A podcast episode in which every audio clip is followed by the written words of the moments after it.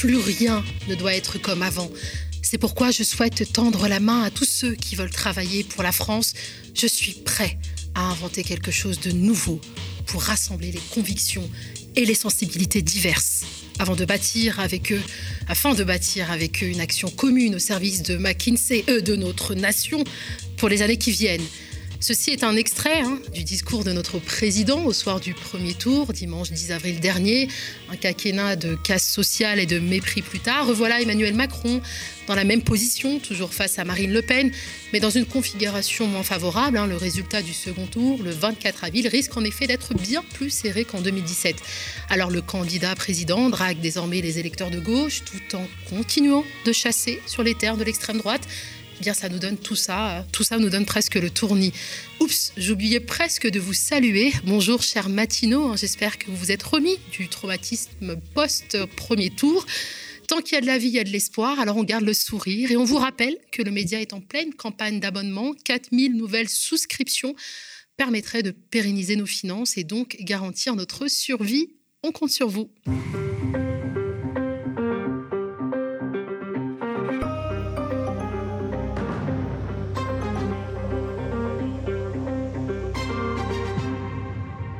Programme de cette nouvelle édition, la chronique de David Guiraud, bien sûr, hein, qui égaye tous nos mercredis. Il a choisi, bien sûr, de revenir hein, sur les résultats de ce premier tour.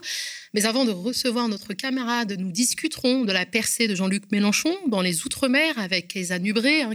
Nubré est vice-présidente du CREFOM, le Conseil représentatif des Français d'Outre-mer, et de la FAP, français à part entière. Le candidat de la France Insoumise y a réalisé des scores impressionnants. Et si seuls les Outre-mer avaient voté ce dimanche, eh bien Jean-Luc Mélenchon aurait approché la victoire finale dès ce premier tour. Le Monde consacre sa une à l'appel du pied de Macron aux électeurs de gauche pour espérer remporter le second tour de l'élection présidentielle le 24 avril face à son adversaire d'extrême droite, Marine Le Pen. Le chef de l'État a cédé lundi 11 avril sur le projet le plus abrasif et symbolique de son éventuel prochain quinquennat, écrit Le Monde. Le recul de l'âge de départ à la retraite à 65 ans n'est plus un dogme a assuré le président de la République depuis Carvin, petite ville du Pas-de-Calais, lors de son premier déplacement de campagne de l'entre-deux-tours. C'est presque émouvant quand Emmanuel Macron s'habille du vêtement de la gauche. Écoutez un peu ça. Je n'ai pas de dogme, sauf celui de ne pas laisser la pauvreté s'installer et de ne pas laisser à nos enfants le coup de la lâcheté, a-t-il insisté, se disant ouvert à la discussion.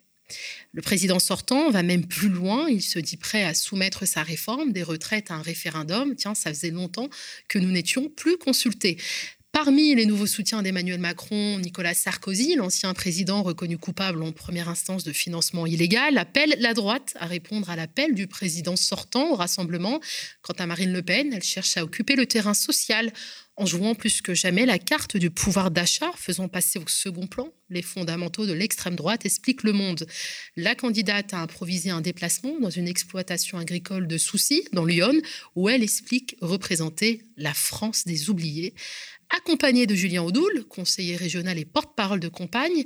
Alors pour rappel, hein, Julien Audoul, hein, c'est l'homme qui déclarait au micro de BFM qu'il fallait laisser les migrants mourir de froid et qui a violemment pris à partie une mère de famille en lui demandant d'ôter son couvre-chef lors d'une sortie scolaire au Conseil régional de Bourgogne-Franche-Comté, provoquant les sanglots de son enfant. Un beau programme en perspective.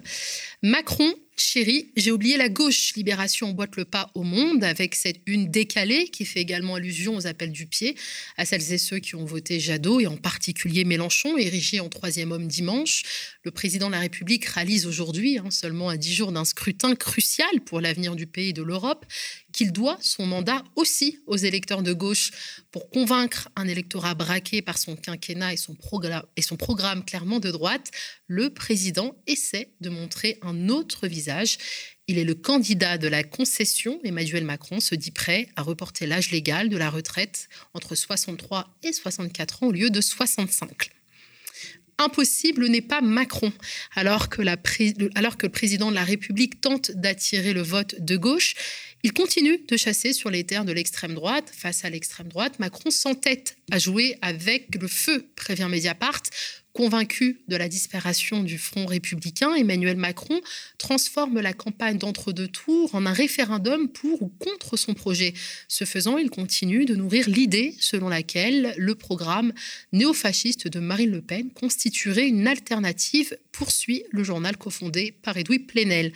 Dénoncer les mensonges de Marine Le Pen sans utiliser la voie de la moralisation, c'est la stratégie qu'a choisie Emmanuel Macron dans l'entre-deux tours de la présidentielle pour convaincre les millions d'électeurs et électrices du Rassemblement national que son programme est le meilleur. Estimant qu'il n'y a pas, qu'il n'y a pas eu de front républicain en 2017, le candidat de la République en marche vise le vote d'adhésion et entend rassembler autour de lui plutôt que contre son adversaire. Il le fait en s'appuyant sur les résultats du premier tour où il a rassemblé, comme il aime désormais le souligner, plus de voix qu'il y a cinq ans au premier tour. Pourtant, sur le terrain, le président sortant est surtout confronté à la défiance et aux colères, rappelle Mediapart. Désormais, Marine Le Pen apparaît pour beaucoup d'électeurs et d'électrices comme une sorte de rempart social contre la destruction du modèle social incarné par le président sortant, alors même qu'elle a durci son programme en la matière, une situation inouïe, hein, fait remarquer euh, Mediapart au regard de l'histoire dont est issue Marine Le Pen, mais aussi et surtout des positions et du programme qu'elle défend et qui s'inscrivent parfaitement dans la tradition de l'extrême droite. L'état de droit en péril, c'est le gros titre alarmant de l'humanité qui présage le pire si l'extrême droite arrivait au pouvoir. Préférence nationale, régime plébiscitaire, médias au pas, syndicats bâillonnés, la candidate du RN prétend vouloir revivifier nos institutions et notre fonctionnement démocratique. Pourtant, son projet piétine les fondements démocratiques alerte le journal d'inspiration communiste. Contraire aux déclarations des droits de l'homme de 1789 et 1948, au préambule de la Constitution de 1946, à la Constitution de 1958 et à l'héritage de la Révolution française, la préférence nationale constitue la clé de voûte du programme de Marine Le Pen. La candidate compte soumettre cette réforme par référendum au sein d'un projet de loi qui comporte toute une série de mesures antimigratoires dont celle de la fin du droit du sol, hein, que seul Pétain a remis en cause depuis 1889, rappelle la philosophe Juliette Grange. Au service de cette politique, Marine Le Pen espère compter sur un nouvel arsenal judiciaire et policier. Son projet pour la justice est en soi antidémocratique, alors qu'elle souhaite, je cite, une soumission au pouvoir politique, notamment pour les procureurs, qui seraient en quelque sorte des préfets de justice s'alarme la constitutionnaliste, le constitutionnaliste Dominique Rousseau. Avec elle, le droit de manifester serait aussi largement remis en cause. Les policiers et gendarmes bénéficieraient également d'une présomption de légitime défense, ouvrant grand la porte à l'arbitraire et à l'impunité. La répression et les violences policières ne pourraient que s'intensifier. Emmanuel Macron a érodé la démocratie française. Marine Le Pen la ravagerait, conclut l'UMA. À Basta, on parle déjà de la prochaine échéance et la stratégie est posée pour voir la gauche triompher aux législatives. Car de l'espoir, il en reste dans les urnes pour les élections législatives de juin et dans la rue pour les futures mobilisations, si tant est que la gauche, dans son ensemble, parti, mouvement social, syndical et associatif, s'attaque sérieusement à plusieurs chantiers. Nuance basta. Le premier, continuer d'installer une alternative durable et désirable au macronisme qui a laissé à l'abandon les grands services publics, attaqué les libertés publiques et organisé le ruissellement des richesses vers le haut. Deuxième chantier, déconfiner la gauche et l'écologie des zones urbaines. Si le bloc de gauche réalise d'excellents scores dans les grandes agglomérations et les quartiers populaires très urbanisés, en particulier en Seine-Saint-Denis, hein, qui a accordé 49% des voix à Mélenchon, également en Outre-mer, où sa candidature dépasse 50%, en Guadeloupe, Guyane, Martinique à La Réunion. Elle reste à la peine dans les zones périurbaines et rurales, où l'extrême droite arrive souvent en tête. Troisième chantier, et peut-être le plus gros, en finir avec la politique politicienne les guerres d'ego et les petits calculs, avec son Parlement de l'Union populaire ouvert aux acteurs et actrices du mouvement social et à des élus et militants d'autres forces politiques, la France insoumise a commencé à le faire. Cette dynamique se poursuivra-t-elle et s'élargira-t-elle en prenant la diversité de l'électorat Mélenchon? Hein, C'est la question que nous pose Basta et à laquelle notre chroniqueur David Guiraud pourra sûrement répondre. En novembre dernier, nous recevions Keza Nubré pour parler de la grève générale illimitée en Guadeloupe qui a été lancée pour protester contre l'obligation vaccinale des soignants et le pass sanitaire. Une mobilisation qui a également gagné la Martinique. Hein, euh, qui est aussi en proie à la colère et aux vieilles rancœurs qui habitent les Français d'outre-mer face à un pouvoir central qui refuse de voir leur réalité et d'entendre leurs revendications vie chère, salaires qui ne suivent pas, économie locale verrouillée aux Antilles, mais aussi à la Réunion ou en Guyane, les tensions sociales ne faiblissent pas. On pouvait encore voir des manifestants en Guadeloupe exiger la réintégration des soignants suspendus, de nouvelles embauches à l'hôpital, ainsi qu'un renforcement des services publics sur l'île le jour du premier tour des élections présidentielles.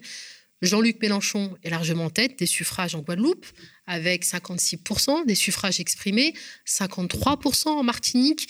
On pourrait aussi parler de la Guyane, 50,5%, ou encore presque 41% à Saint-Pierre-et-Miquelon, en faveur de Jean-Luc Mélenchon. Même tendance à la Réunion, 40% pour Mélenchon, loin devant les 24% de Marine Le Pen. Bonjour Keïsa. Bonjour Nadia. Merci d'avoir accepté notre invitation. Merci de m'avoir invité. Doit-on comprendre ces résultats hein, comme le succès de la campagne de Jean-Luc Mélenchon ou bien comme un désaveu de la politique d'Emmanuel Macron? Je dirais les deux. Pourquoi les deux? Euh, C'est un vote contestataire euh, d'une population euh, de territoire, des territoires des Outre-mer qui souffrent depuis trop longtemps et qui avait placé tous ses espoirs euh, entre les mains du président Emmanuel Macron. Donc, des territoires français sans eau depuis trop longtemps. Vous savez, en Guadeloupe, c'est 70 euh, ans de canalisation qui n'ont pas été euh, réparés. Ce n'est pas du fait d'Emmanuel Macron, il faut le reconnaître.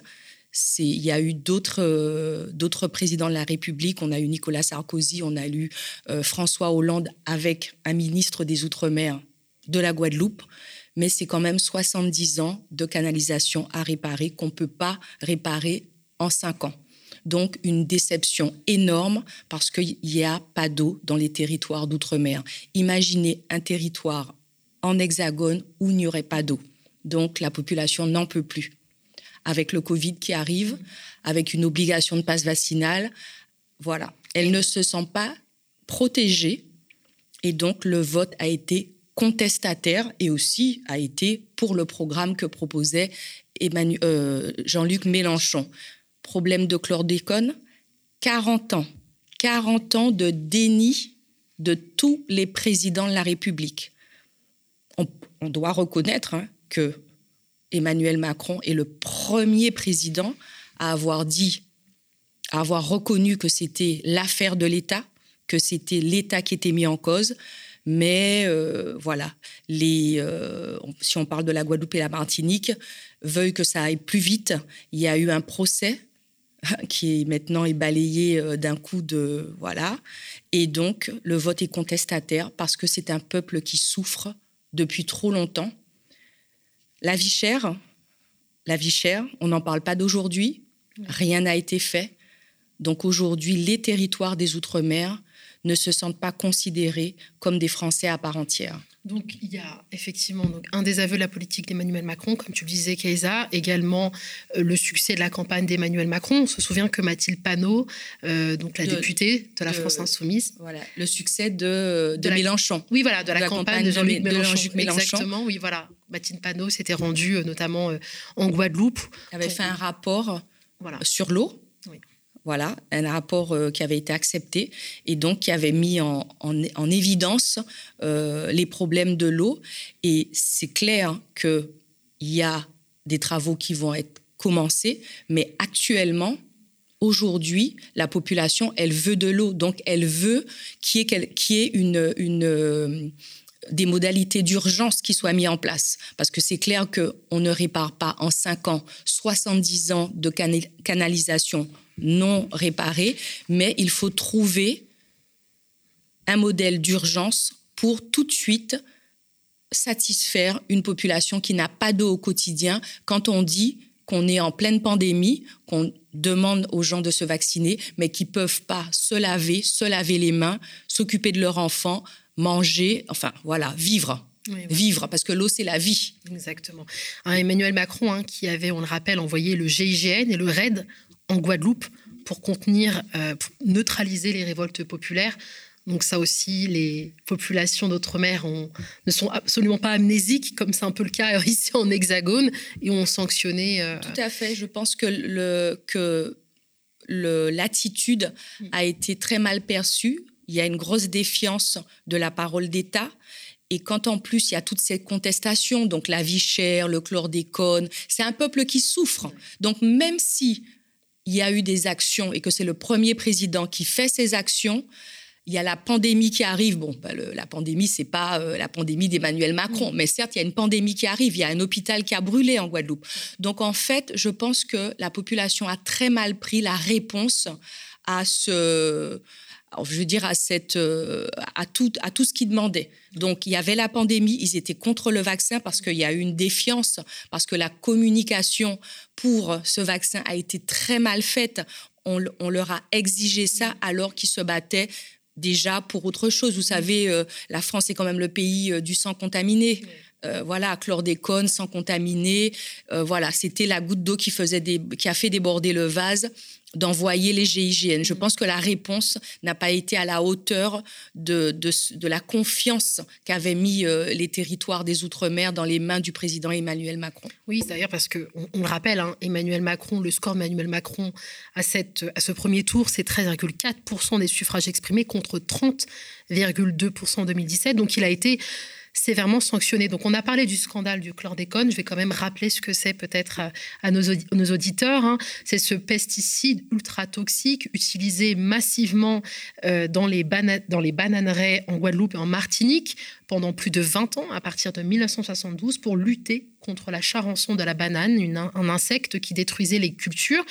La France a fini par l'interdire en 1990. Le chlordécone a toutefois été autorisé aux Antilles jusqu'en 1993 par deux dérogations successives signées par les ministres de l'Agriculture de l'époque et au sujet duquel, en tout cas moi c'est ce que j'ai euh, dans mes archives, au sujet duquel le président de la République rejette toute responsabilité. On l'écoute.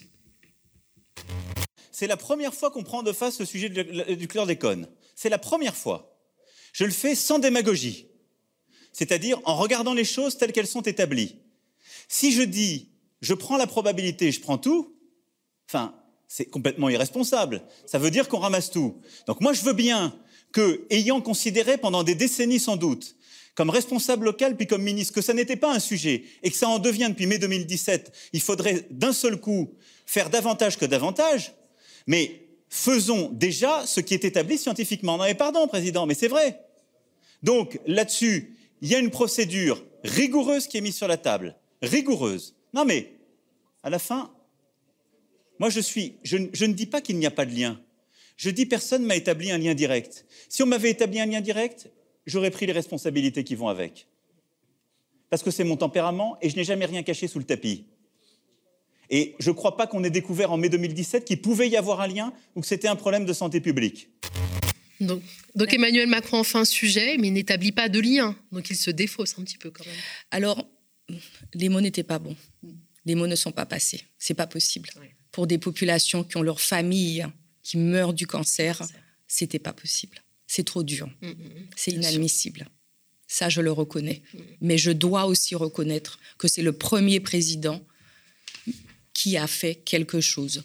Il y a eu un rapport sur le chlordécone qui a été fait par deux députés, un Martiniquais et un Guadeloupéen. Et aujourd'hui, dans le plan 4 du chlordécone, ce sont c'est ce rapport qui fait qu'on puisse arriver à quelque chose. Donc ces mots ne sont pas passés, ils ne peuvent pas passer. Je veux dire, euh, quand on a des parents, quand on a une famille qui a été contaminée avec l'accord de l'État français, les mots ne peuvent pas passer. Mais aujourd'hui, c'est le seul. Et donc, je dois l'admettre. Je ne peux pas non plus être démagogue. On a eu François, on a eu Hollande. Il n'a jamais rien fait. On a eu Sarkozy. Donc, Hollande nous a dit oui, oui, qu'il nous aimait, qu'il nous adorait, il était gentil, mais il n'a concrètement, il n'a rien fait. Donc, ce sont des mots qui ne peuvent pas passer. Ce sont des attitudes qu'il est compliqué d'accepter. Oui, une forme d'arrogance euh, vis-à-vis d'une population qui se considère, euh, des habitants qui se considèrent comme les laissés pour compte de la République. Totalement. La vie chère, le chlordécone, pas d'eau, et puis une attitude pas méritée. Mm. Quand, on, quand il y a les euh, mouvements sociaux mm. pour, qui, pour les, la population qui ne souhaite pas se faire vacciner, qui souhaite attendre un autre vaccin mm. ou qui souhaite un autre soin parce qu'en plus, ils ont des problèmes à l'hôpital. L'hôpital a brûlé en Guadeloupe. Ces attitudes d'envoyer le GIGN, ces attitudes de dire euh, euh, bah, si vous voulez l'indépendance, allez-y. ça ne peut pas passer. C'est trop dur. Donc, c'est un vote sanction. C'est un vote contestataire par des mots qui sont trop difficiles pour une population qui souffre depuis trop longtemps, qui se bat depuis trop longtemps. Et quand le Covid arrive et qu'ils se sentent imposés comme ça quelque chose, ils se disent mais je comprends pas. Nous, on a dit qu'on souffrait, euh, nos parents mouraient du chlordécone, on a dit que nos eaux étaient contaminées, on a dit que nos terres étaient contaminées. Aujourd'hui, on a un hôpital en mauvaise santé, on n'a pas d'eau pour se laver, pour vivre. Et donc, de nous renvoyer comme ça, bah écoutez, si vous n'êtes pas content, euh, prenez votre autonomie, c'est un petit peu euh, vulgairement, je dirais, euh, bah dégage quoi. Si t'es pas content, dégage. Nous on fera pas mieux. Et là, c'est très dur pour une population qui souffre, même si il faut reconnaître, et ça je le répète puisque je ne peux pas être démagogue, que c'est le premier président à faire quelque chose, à mettre le droit sur ces questions, à avoir des députés qui font des rapports sur le chlordécone et dire on va faire, à dire à mettre de l'argent sur la table pour réparer les canalisations, parce qu'il ne faut pas oublier que les problèmes de canalisation, du moins en Guadeloupe, ne sont pas du fait de l'État, puisque c'est une compétence locale. Donc l'argent est passé quelque part. Il y a quelque chose qui a manqué. Donc nos élus locaux aussi ont une responsabilité mais c'est le premier président qui dit on va régler les choses. Mais je pense que vu la pandémie, vu ce que le monde vivait et vu ce que la Guadeloupe vivait, qu'il fallait faire plus d'efforts, il fallait faire un effort urgent, un effort urgent sur des citernes, sur des distributions d'eau et puis sur une autre manière de communiquer. Exactement. S'il a effectivement fait du chlordécone un, sujet pour la France, ça n'a pas été en tout cas suffisant euh, pour les Guadeloupéens, eu égard au score hein, qui a été réalisé par Emmanuel Macron. Je le rappelle, 13,4% des suffrages exprimés contre 30,2% en, 2017. Alors Mayotte, on va parler de Mayotte, euh, c'est complètement l'inverse. 41% euh, des suffrages exprimés pour Marine, 42 euh, pardon, euh, pour Marine Le Pen et 24% pour Mélenchon. Alors, ce n'est pas si surprenant quand on sait que la candidate du Rassemblement national a été chaleureusement accueillie à Mayotte lors de ses dernières visites. On a encore un peu ces images en tête, mais le paradoxe demeure quand on sait que 95% des habitants de l'île sont de confession musulmane. Comment l'expliques-tu, Keisa Ah oui, donc Mayotte devient français en 2011 un référendum. Les Mahorais demandent à devenir français, donc à être euh, assis sur la même table que les Français, à être protégés comme les Français. Et aujourd'hui, ils se sentent envahis par euh, les Comoriens, par les îles d'à côté. Et donc, euh, sur une petite île comme ça, partager les bénéfices mm. qu'ils auraient d'être français euh, n'est pas accepté par les Mahorais. Euh, il y a aussi euh, beaucoup de violence dans certains quartiers. donc les Mahorais ont, compris que pour eux, pour être protégés et devenir entièrement français comme ils l'ont demandé, alors que les autres ne l'ont pas souhaité, c'est Marine Le Pen. Ça peut être choquant sur, pour une mm. population de confession musulmane, ça peut nous choquer, nous, en hexagone. Quand on connaît les discours, euh, en hexagone, ça nous choque. Mais si hmm. on part là-bas et qu'on vit là-bas et qu'on dit on veut être français parce qu'on veut la sécurité sociale, parce qu'on veut la hmm. sécurité euh, euh, de l'État, parce qu'on veut avoir accès à certaines choses, ben on ne veut pas le partager. Et si les autres rentrent comme ça, sur un petit territoire, c'est c'est moins évident à gérer. C'est comme le, la Guyane, voilà, c'est moins évident à gérer. Donc pour eux, Marine Le Pen a vendu euh, une protection, enfin, qui, mm. on sait, euh, euh, ce sont des paroles. parce que c'est le discours anti-migratoire de Marine Le Pen qui Tout a à conquis, fait. Tout à fait. Qui a conquis l'île et peut-être aussi un taux d'abstention assez important, 60%. 60% ne, ne, sont, ne sont pas rendus aux, urnes. ce qui profite nécessairement à la, à la candidate du Rassemblement national. Tout à fait, parce que euh, il faut savoir que ben euh, Mahorais, Comoriens, tout ça, c'est un peu la même, le même pays, la même population. Donc euh, il y a un taux d'abstention énorme parce que les Mahorais trouvent que ça va pas suffisamment vite ce que propose Macron et certains trouvent que ben, qu'il faut mettre Marine Le Pen et comme ça ils seront ils seront ils seront pas envahis par je dirais par leurs frères et sœurs. C'est incroyable. Hein oui.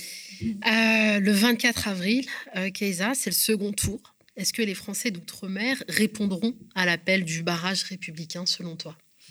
Alors, moi en tout cas, Keza Nubré, moi au contact, moi au contact de cette population, je connais mon peuple et, euh, et ce que je lui demanderais, c'est de ne pas être dans la réaction. La politique, c'est un combat. Mm. Euh, aujourd'hui, enfin nous, les Antillais et les Antillais-Guyanais, euh, nous savons d'où nous venons, nous connaissons notre histoire. Euh, je veux dire, chaque étape de notre histoire en tant qu'Antillais a été un combat. Chaque élu antillais a mené un combat pour la liberté. Les combats ne se sont pas menés comme ça. Donc aujourd'hui, on est à une autre étape de l'élection. Et je leur demande vraiment de ne pas réagir dans l'émotion. voilà, Là, il faut prendre de bonnes décisions et éviter la catastrophe. Parce qu'il ne faut pas euh, se fier euh, au nouveau visage. Hein. Vous savez, Marine Le Pen a été biberonnée dans la haine. Hein. Donc, euh, euh, c'est pas parce qu'elle arrive comme ça et qu'elle dit je vais vous aider. Je sais. Enfin, on connaît aussi les discours. Hein. Mm. Vous voyez, il y a les discours, il y a le changement de cap. elle a éliminé son père, mais enfin, ils, prennent le petit déjeuner ensemble. Maréchal Le Pen qui va avec Zemmour, et ensuite Zemmour qui dit tout de suite on va voter Marine Marine Le Pen, il faut se souvenir que Zemmour a dit qu'il y avait trop de noirs dans l'équipe de France. Donc, vous savez, les Antillais sont noirs. Hein. Ils sont pas que noirs. Il n'y a pas que des Afro-descendants chez nous. Nous avons, nous sommes un peuple mélangé. Il y a les Indiens, il y a des blancs aussi. Hein. Tous les blancs ne sont pas des béquets, parce que tout le temps, j'entends dire euh, les béquets, les béquets. Vous de rappelez ce que c'est les béquets? Alors, ah, oui, pour nos auditeurs. Alors, ce qu'on appelle les béquets, on va dire que ce sont, euh, ce sont eux qui ont géré, on va dire, euh, euh, les esclaves de l'époque. Hein. C'était les, c'était pas tous des propriétaires, hein, parce que ce qu'on appelle les béquets aussi, souvent, c'est ceux qui font le rhum, mais tous les, les, les, les fabricants de rhum ne sont pas des béquets. Mais les béquets, ce sont ceux qui ont euh, été dédommagés après l'abolition de l'esclavage, ce sont ceux qui ont géré euh, les terres euh, avec les esclaves et qui ont profité du travail gratuit mmh. et qui, leur a permis d'être riches, hein, parce qu'ils ont été dédommagés. Les esclaves n'ont pas été dédommagés, mais les béquets ont été dédommagés. Mais je rappelle que en Guadeloupe, en Martinique, la terre est aussi bien appartient aussi bien à la population béquée qu'à la population indienne, qu'à la population afrodescendante, et que ce que nous voulons, c'est vivre ensemble. Alors maintenant, il y a certaines choses à éliminer. Alors Macron nous a promis de réagir en vrai, de changer la vie des Français en vrai et d'éviter les monopoles, parce que cette histoire de vie chère aussi, vous savez qu'il y a la vie chère en Guadeloupe, et que vu le salaire, le SMIC qu'on propose, euh, on peut pas vivre décemment avec le, euh, prix des, produits dans les supermarchés. Donc ça aussi, moi je pense que si, à un moment donné, l'État a pu donner une dérogation pour que le chlordécone puisse continuer à être utilisé aux Antilles, l'État aussi peut faire ce qu'il y a à faire pour éviter ces monopoles, pour régler le problème de la vie chère. Si nous faisons partie de la France. Si nous sommes français, ce que nous voulons, c'est être traités comme les Français de France hexagonale. C'est ce que nous souhaitons, quel que soit le président. Mais maintenant, je tiens à dire à ma population, déjà, je ne dirais pas de ne pas aller voter, mmh. puisque moi, j'estime que si on doit ouvrir sa bouche, si on veut critiquer, il faut prendre une décision, il faut aller voter. Moi, je préfère voter et ensuite dire, moi, j'ai voté pour toi parce que tu as dit ça, parce que tu devais faire ça, donc moi j'impose ça. Mais ça a été le cas en 2017. Mais aussi comprendre qu'en 2022. Euh, Sauf que ça a été le cas en 2017, ça a été le cas aussi avant, sous Sarkozy, sous Hollande, mhm. et il n'y a rien qui s'est passé. Bien sûr. Donc c'est un combat, il faut y aller. Et puis il y a d'autres élections qui arrivent. Il y a les législatives qui arrivent. Ça va permettre de mettre, euh, voilà, d'autres choses à l'Assemblée nationale, de mener des combats ensemble. Mais chaque jour est un combat chaque étape est importante et là, on passe à une autre étape. Donc, il est important d'aller voter et de faire barrage à Marine Le Pen. Merci beaucoup, Kéza Nubré. Hein. Je rappelle qu'Eza est vice-présidente du Conseil représentatif des Français d'outre-mer et de l'Association français à part entière. Je le disais en introduction, le média est en pleine campagne d'abonnement, 4000, alors on me dit maintenant 3000. Merci beaucoup pour ces 1000 nouvelles souscriptions, permettraient de pérenniser nos finances et donc garantir notre survie. On compte sur vous et on regarde tout de suite ce petit clip. Le média disparaît. Vous le savez, nous venons de clore une cagnotte destinée au pôle enquête. Cela ne suffira pas à assurer aux médias sa survie. Aux médias, depuis sa naissance, nous avons fait le choix de vous proposer une chaîne d'information, une web télé indépendante, libre et surtout en libre accès. Les médias ont déjà réélu Macron. Ils ont inventé le mandat de 10 ans. Philippe David, elle est, elle est finie cette campagne? Gratuitement, nous vous avons proposé des talk shows politiques, des interviews long format, où on peut s'exprimer militants associatifs, syndicalistes et intellectuels dans des conditions que l'on ne retrouve nulle part ailleurs. On a le droit de dire stop, de dire non dans la rue. C'est un droit, c'est légal, et voici la réponse. On est dans une situation assez dingue où un gouvernement, du coup, vote une loi sur le secret des affaires pour arranger ses potes et après se cache derrière cette loi au moment où ça peut être déterminant. Quand on contacte l'Elysée euh, en disant il y a quelque chose de grave, là, de l'argent versé dans un trust, on n'a pas le début d'une réponse. Et puis quand on réinsiste sur mais il a touché combien Macron, il n'y a plus aucune réponse. Donc s'ils sont de bonne foi, pourquoi ils ne parlent pas ces gens-là? Nous vous avons proposé des reportages, des enquêtes, des chroniques. Nous avons couvert les luttes comme aucun média mainstream ne le fait. Thomas, selon toi, Emmanuel Macron est-il un rempart, comme il l'affirme, contre l'extrême droite? Pas du tout. Cette politique qu'il a menée a favorisé l'extrême droite. On a des gens qui sont euh, des copains de longue date, hein, qui sont passés par les mêmes écoles et qui se retrouvent euh, dans un conseil d'administration, parce que ce gouvernement, c'est pas autre chose, euh, à être responsable de rien devant personne. Et les citoyens n'ont jamais leur mot à dire. Cette gratuité, c'est un choix politique et idéologique assumé depuis toujours. Mais c'est aussi un pari risqué Risqué parce que c'est vrai, payer pour un média dans le contenu est gratuit, ça ne va pas de soi. Mais c'est un pari que nous avons jugé nécessaire, indispensable même. D'ailleurs, la preuve, nos vidéos cumulent 8 millions de vues par mois. Preuve que vous souhaitez une autre information. Vous avez échoué finalement à mettre à l'ordre du jour euh, cette question. Bah, je pense qu'il y a une responsabilité qui est euh, quand même, et avant tout celle des gens qui nous dirigent, et notamment depuis 5 ans celle de Macron. Loin des médias surconcentrés où seuls les libéraux et les fascistes ont le droit de s'exprimer dans de bonnes conditions. Malgré ça, vous n'êtes que 6400 à nous soutenir par un abonnement. Et ce chiffre continue de baisser. La conséquence, c'est que nos finances vont mal. Très mal. Les abonnements rapportent à peu près 60 000 euros et on en dépense 100 000 tous les mois ce qui nous fait un déficit de 40 000 euros chaque mois. Le média, c'est 30 travailleuses et travailleurs qui se dévouent pour vous offrir une autre hiérarchie de l'information et des contenus de la meilleure qualité possible. Ces sommes dont on parle, elles servent à rémunérer ces travailleurs et à produire les émissions que vous aimez. Aujourd'hui, l'enjeu, plus que jamais, faire vivre le média et lui assurer sa pérennité. Nous avons besoin d'atteindre 10 000 abonnés pour que le média continue d'exister, continue de vous proposer ses formats et ses émissions gratuitement. Abonnez-vous, devenez sociaux de la coopérative Le Média. Plus que jamais, le média a besoin de vous. Ce média, il est à vous, vous qui le financez. L'indépendance éditoriale et l'information libre ont un prix. Comme nous avons fait le choix de la gratuité pour tous, sans milliardaires, sans richissimes mécènes. Cette gratuité et cette liberté, vous seuls en êtes les garants.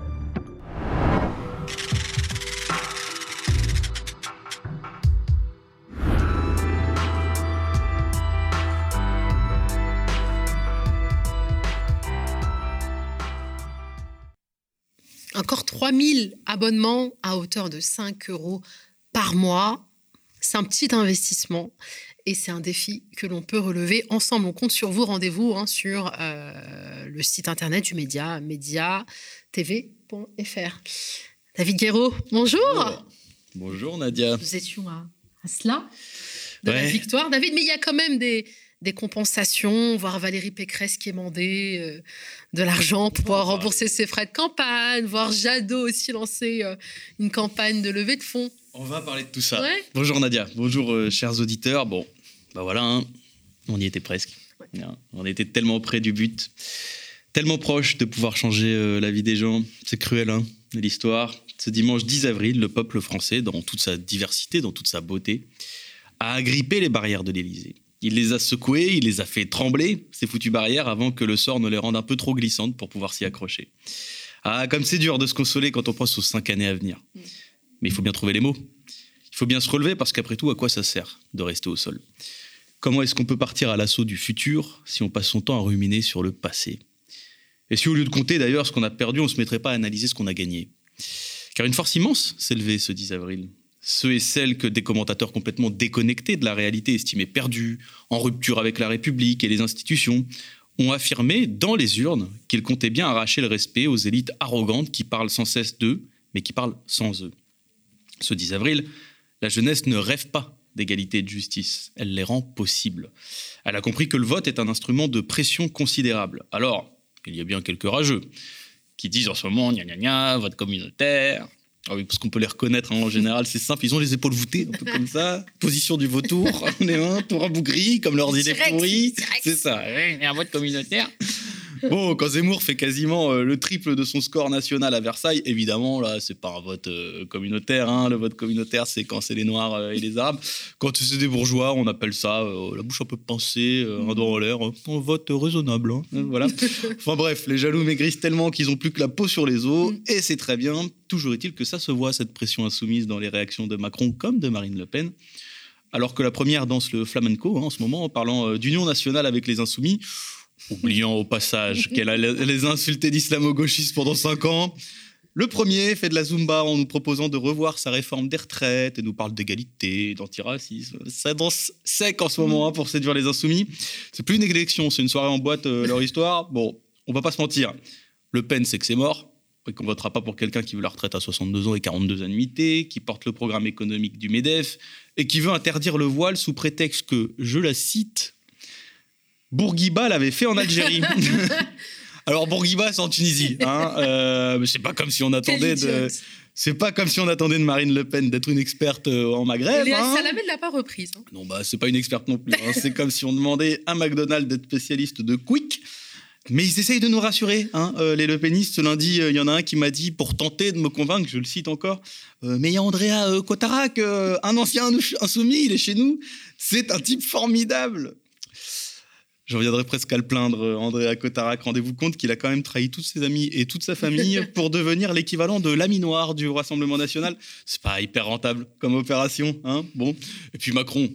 Macron connaît le poids euh, de ses promesses. Ça pèse, ça pèse pas lourd, hein, ses engagements. Ça tient dans les mini sacs à main, là, vous savez, les nouveaux. les, des Barbies. C'est ça, les trucs qui te font porter ta carte d'identité et trois pièces d'un euro avant d'exploser.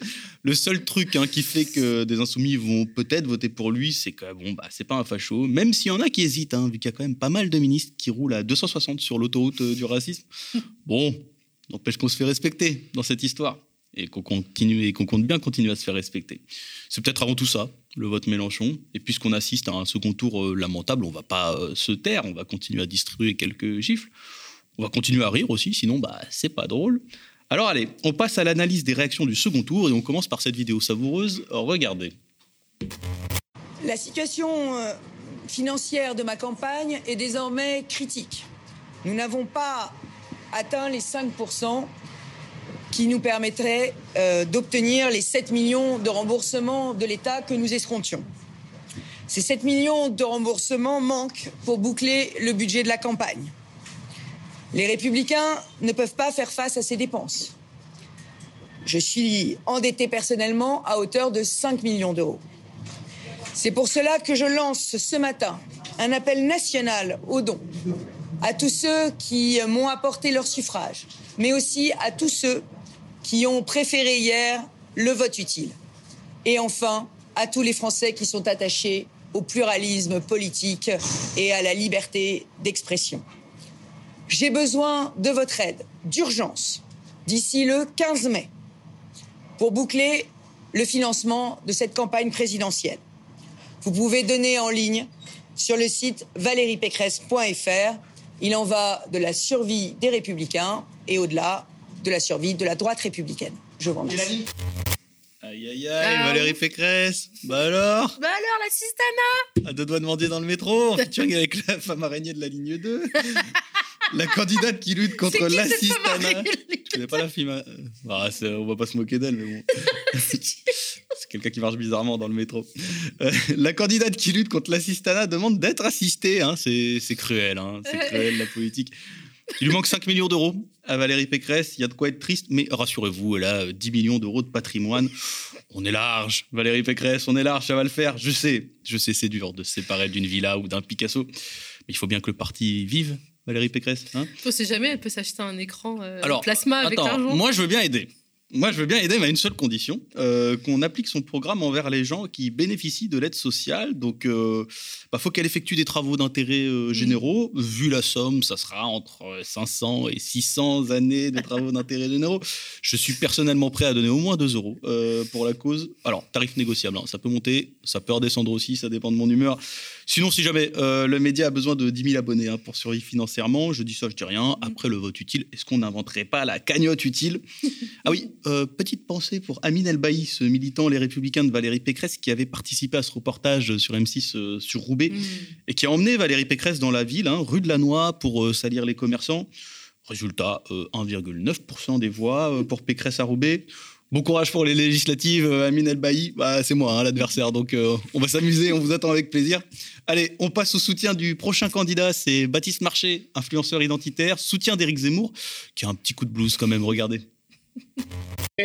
Vous êtes, et je suis, dans un pays euh, où Mélenchon fait plus de scores que Zemmour.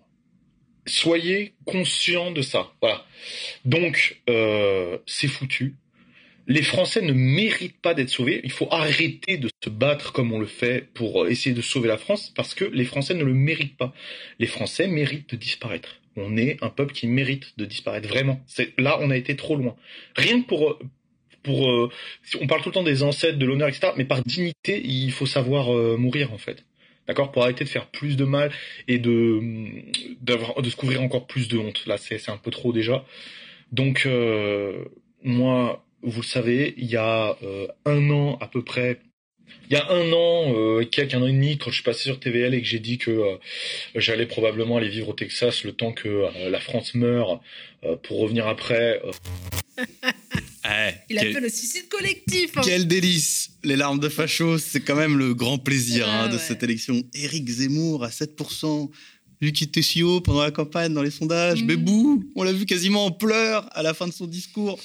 Moi, ça m'a donné envie de tendre une bouteille pour la remplir de ses larmes salées, pour la revendre sur le bon coin. Je m'étonne d'ailleurs que Valérie Pécresse n'ait pas eu l'idée de récolter quelques-unes de ses gouttes de sueur à tous ces fachos. À Versailles, ça doit valoir une petite fortune pour se renflouer. Enfin bon, vous l'avez noté euh, comme moi, les influenceurs identitaires, c'est quand même les meilleurs. hein. Euh, eux qui crachent en permanence sur les réfugiés en France sous prétexte qu'ils auraient dû se battre dans leur pays contre les dictateurs ou dans les guerres civiles, sont prêts à décamper de France parce qu'ils ont fait 7% à une élection. Eh oui, je te laisse imaginer leur réaction si le défi c'était des tanks allemands. hein. Ils seraient partis directement en Argentine siroter quelques tropicaux, les gars.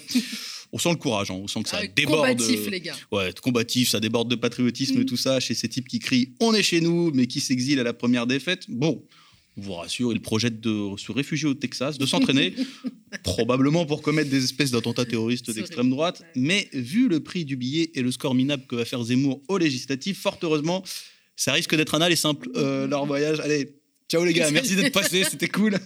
on passe au prochain candidat. Regardez plutôt ce tweet de Yannick Jadot. Voilà, Yannick Jadot, hein, fidèle à lui-même, deux heures pour appeler à voter Macron alors qu'il avait deux mois pour appeler à voter euh, Mélenchon.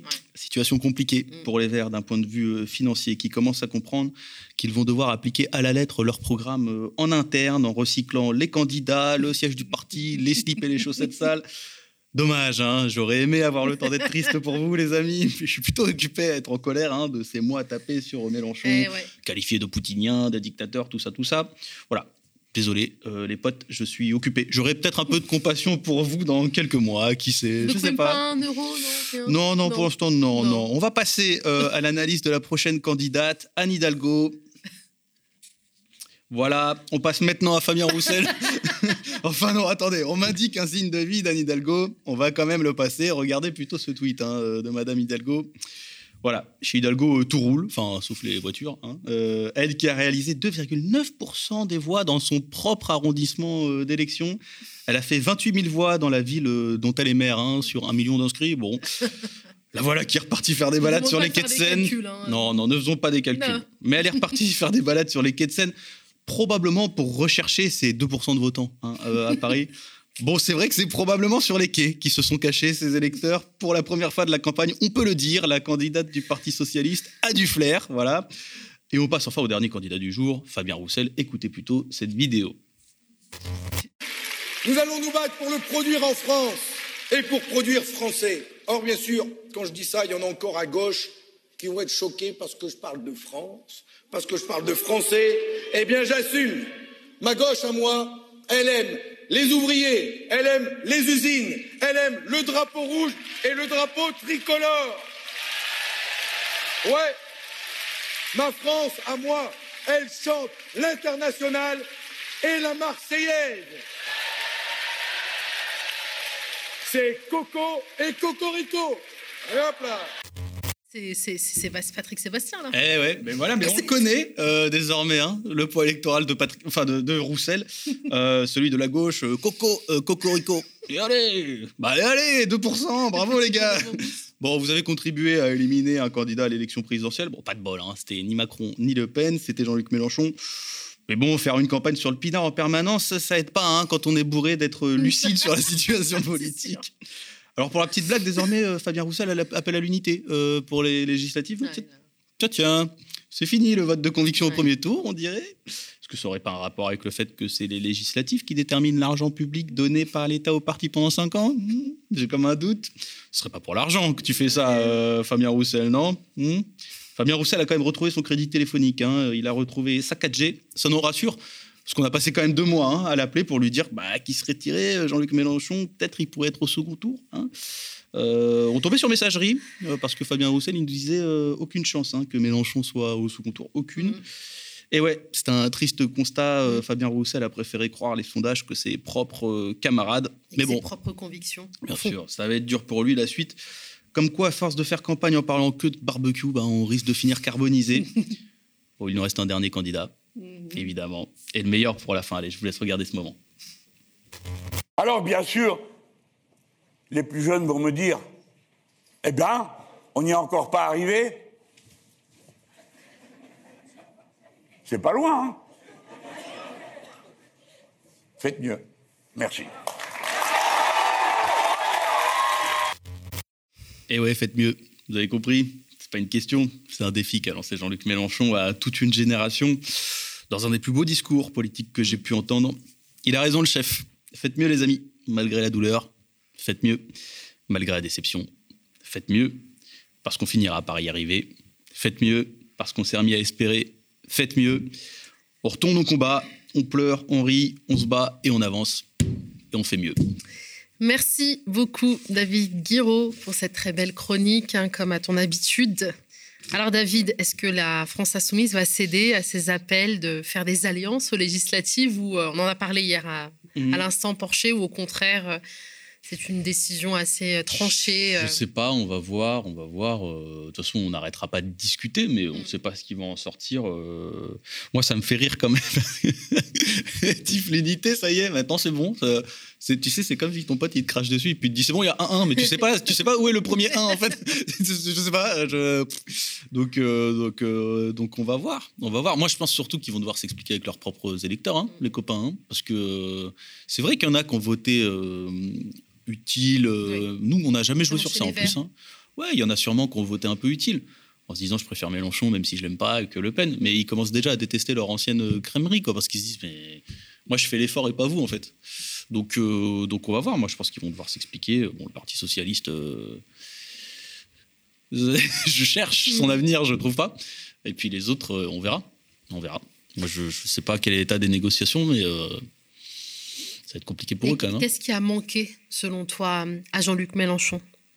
Bah, pas grand-chose. ouais. Pas grand-chose, en fait. Qu'est-ce qui explique justement qu'il est, j'ai pas envie de dire échoué, parce que ses idées sont debout, comme tu Ouais, l'as si bah, bien plein dit. de choses. euh, on peut, on- en fait, on, on- quand il te manque 400 000 voix, elles, elles auraient pu être un peu partout. Elles auraient pu être euh, dans la ruralité où Le Pen était très forte, c'est vrai. Elles auraient pu être dans l'abstention dans les quartiers où on avait encore des marges de progression. Elles auraient pu être dans l'électorat plutôt social-démocrate, avec trois candidats qui sont maintenus quand même malgré la présence. En fait, elles étaient euh, partout. C'était 400 000 voix, c'est rien. Il faudrait voir combien ça représente de voix par bureau de vote. Mais je me souviens qu'en 2017, 600 000, c'était genre trois voix par bureau de vote. Donc c'est rien. Il manquait rien. euh, il manquait pas grand-chose. Et puis, euh, puis, euh, puis on les a pas eus. C'est bon, c'est ça la politique. Hein.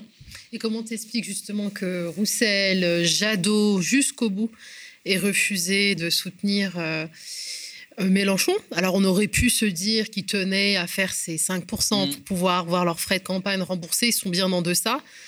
Bah, ils se disent que l'intérêt du parti, c'est l'intérêt du peuple, et c'est là où ils font une erreur. C'est qu'il y a des intérêts d'organisation à se présenter au présidentiel, à se présenter aux législatives pour bénéficier de l'argent public, parce que chaque voix aux, aux législatives, c'est de l'argent public, après, pendant cinq ans. Donc, euh, donc c'est un intérêt de parti, en fait, c'est un intérêt d'organisation, c'est de, de survie financière, de survie politique. Malheureusement pour eux, non seulement ils n'ont pas euh, réussi l'intérêt euh, euh, du peuple, ça on le sait, mais en plus leur intérêt de parti, je suis pas sûr quoi, parce que je suis pas sûr qu'ils fassent beaucoup aux élections législatives non plus maintenant.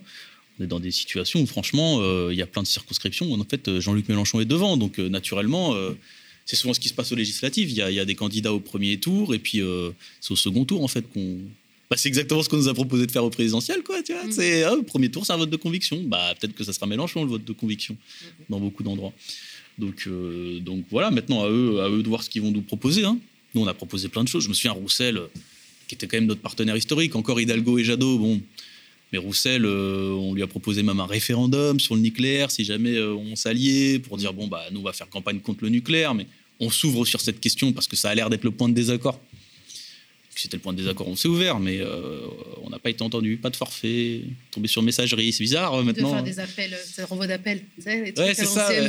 Ah bah là, il a là, il désactivé. Là, Ça y est là ça appelle. Là. Quel- envoie des ouais. SMS de bravo. Bravo, Jean-Luc. ouais. Merci. euh, Quelle indignité. Quelle Comme indignité, dirait là. l'autre. Quand même, Je franchement. pense que les gens sont. Moi, moi, je vois autour de moi des gens qui sont très énervés. Ouais. Bien sûr que la Très colère, elle est, elle est même légitime. Enfin, on a même pu voir des graffitis, euh, Roussel, Jadot, euh, traître. Ouais, euh, ouais, même des bons. Après, c'est- je pense que c'est pas du tout la solution de saccager des permanences et tout. Ça, ça fait rien Non, avancer. pas. Mais, mais, mais par contre, il y a une vraie colère.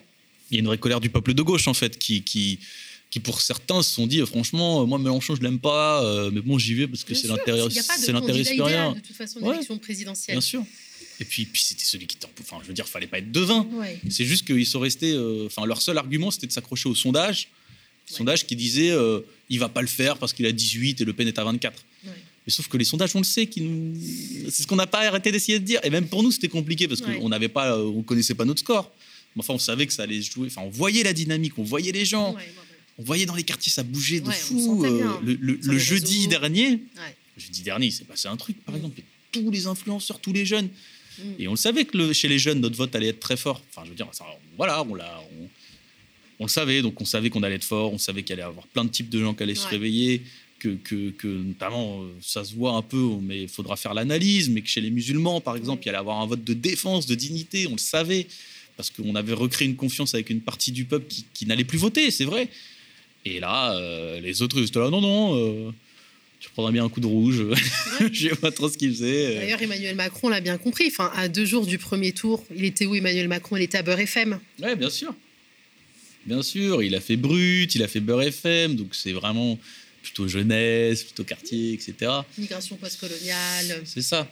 Donc, euh, donc, mais bon, tout ça n'a pas servi à rien. Moi, je, je crois Oui, pas. Déjà, il y a les élections législatives, on va voir ce que ça donnait, mais il y a moyen d'avoir quand même un, groupe un peu plus solide à l'Assemblée. euh, donc, euh, les gens vont se faire respecter. Et Voilà. un, et un Jean-Luc Mélenchon, Premier ministre de d'un Emmanuel Macron qui se dit rassembleur. euh, Bah, alors, on serait pas, en fait, on ne serait pas Premier ministre d'Emmanuel Macron. Euh, la cohabitation, c'est-à-dire, euh, c'est le moment où, en gros, euh, en fait, c'est le Parlement qui, pilote l'action du gouvernement. Dans la Ve République, en général, le Parlement est aux ordres du président de la République, donc euh, l'exécutif, le gouvernement, c'est celui de Macron, etc.